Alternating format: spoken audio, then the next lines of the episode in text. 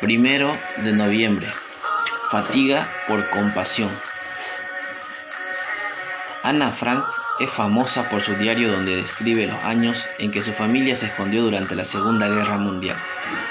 Más tarde, cuando la encarcelaron en un campo de concentración nazi, sus compañeros decían que sus lágrimas por ellos nunca se detuvieron, lo cual la hicieron una presencia bendita para todos los que la conocieron.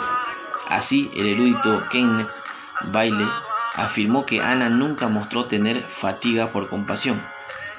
La fatiga por compasión puede venir como resultado de vivir en un mundo hecho pedazos. La enorme carga del sufrimiento humano puede agotar incluso a los más solidarios. Sin embargo, tal fatiga no afectó a Jesús. Mateo 9, 35 a 36.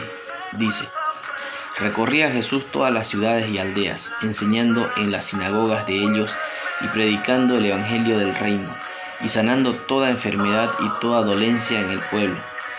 Y al ver las multitudes tuvo compasión de ellas, porque estaban desamparadas y dispersas como ovejas que no tienen pastor.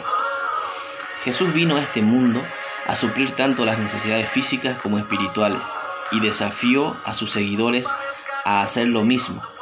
También oró para que el Padre levantara obreros que le respondieran a este desafío, personas que en el poder del Espíritu lucharan contra la soledad, el pecado y la enfermedad.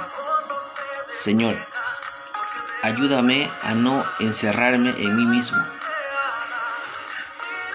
Que tengas un bendecido día y recuerda, en un mundo lleno de corazones quebrantados podemos poner en práctica la compasión de Jesús